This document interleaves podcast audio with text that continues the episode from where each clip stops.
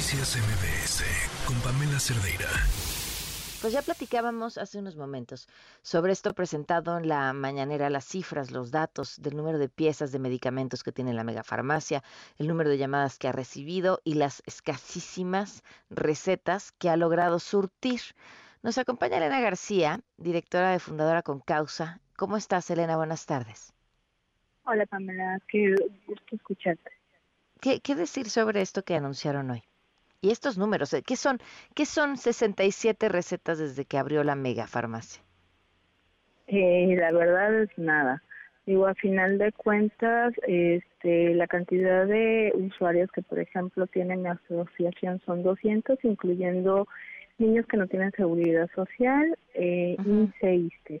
Entonces, obviamente, nos llegan más solicitudes, eh, pues, por semana, eh, bueno, un mes tal vez, más que eso, ¿no? Y si sumas todas las asociaciones que estamos apoyando, en este caso nosotros apoyamos niños con cáncer y enfermedades de la sangre, pues es muchísimo más y te aseguro que platicando con mis compañeros deben de recibir y surtir muchísimos más medicamentos que 67 peticiones. Y tengo usuarios de enfermedades de la sangre que requieren factores especiales, que requieren medicamentos, que es de manera constante, que lo necesitan para vivir y pues la respuesta ha sido la misma, que apenas están estructurando el proyecto, que tal vez les hablen. Oye, ¿y han podido ustedes, o los, bueno, los pacientes a quienes ustedes atienden, hacer llamadas a esta megafarmacia y qué ha pasado? ¿Qué les dicen?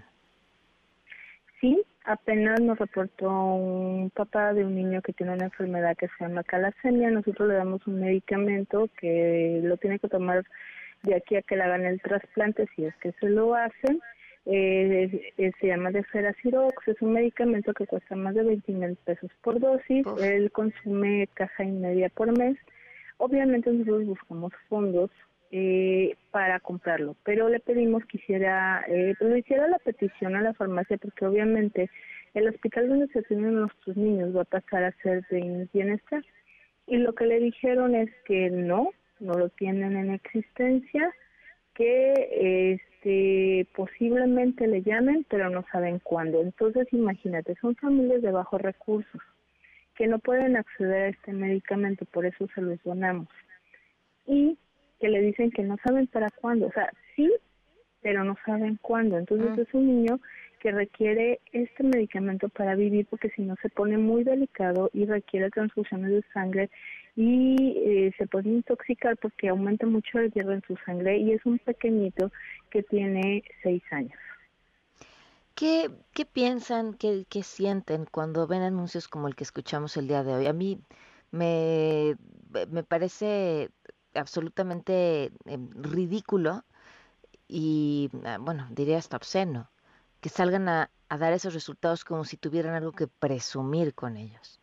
Pero ustedes que se dedican todo el tiempo a esto, a tratar de que la gente obtenga los medicamentos que no ha logrado porque el sistema no se los da. ¿Qué piensan? Eh, la semana pasada justo compramos dosis de un medicamento que se llama metrotexato, que sirve para quimioterapias para niños con leucemia. Solamente me llegó, bueno, no solamente, llegó una niña con una petición de ocho dosis. Entonces imagínate, si como estos niños ella habla a una megafarmacia, ella vive a ocho horas eh, del lugar donde nosotros tenemos la oficina, nosotros estamos ubicados actualmente en Oaxaca. Esta persona hace ocho horas porque viaja a Salina Cruz eh, y obviamente eh, le tiene su receta, pues ella necesita su medicamento, irse con su medicamento que es para un mes. Entonces no había en el hospital donde se atiende, eh, nos hizo a nosotros la solicitud y nosotros se lo cubrimos. Ahora, ¿qué pasa si en una farmacia te piden muchísimos informes? Primero, la persona no cuenta con un teléfono fijo, tiene que usar sus datos de celular y para ello es muy gravoso. Segunda, le dicen que no lo tienen, bueno, ella no hizo el ejercicio de hablar, pero poniendo este ejemplo, y ella tenía que comenzar justo ese día que me lo pidió. Entonces imagínate, si la respuesta va a ser a la mejor de dos días, se atrasa con la quimioterapia, esto es serio, y si le dicen que a lo mejor no lo tienen en stock, que se espere hasta que pueda haber respuesta que no saben cuándo, pues obviamente es indignante. Yo digo, yo soy mamá de un niño con cáncer, afortunadamente mi hijo está bien, pero debe de ser desesperante. Porque no estamos hablando solamente de este tipo de enfermedades, sino ya pasó con algunas pacientes que incluso fue insulina y nos comentaba la paciente era una niña con cáncer que desarrolló este, diabetes y la insulina es muy costosa para, para su familia. Entonces, eh, son cosas que hemos venido viendo que nos indignan, nos molestan, sobre todo que no sean sinceros, que apuesten a un proyecto, que han invertido muchísimo dinero en vez de surtir los medicamentos necesarios en nuestras unidades. Entonces, a mí me parece un desacierto. La verdad me indigna, me da tristeza, me da coraje y sobre todo que hay personas como que no lo están pasando, que no lo comprenden.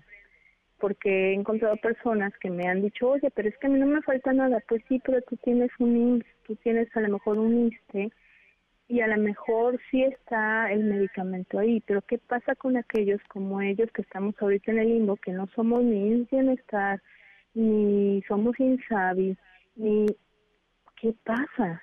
Ahorita ya declararon que a partir de marzo nuestro hospital va a tener cobertura. Estamos en enero. En enero. ¿Qué, hospital es? ¿Qué va a pasar? Es el Hospital de las Niñas oaxaqueñas.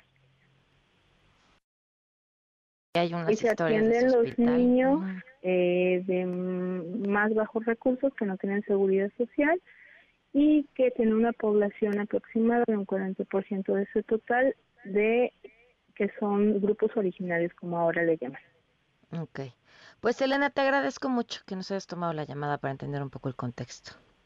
Al contrario, y agradezco que hagas seguimiento de esto porque no vemos ninguna luz en, en, en, en el futuro. Claro. Gracias. Buenas tardes. Noticias MBS con Pamela Cerdeira.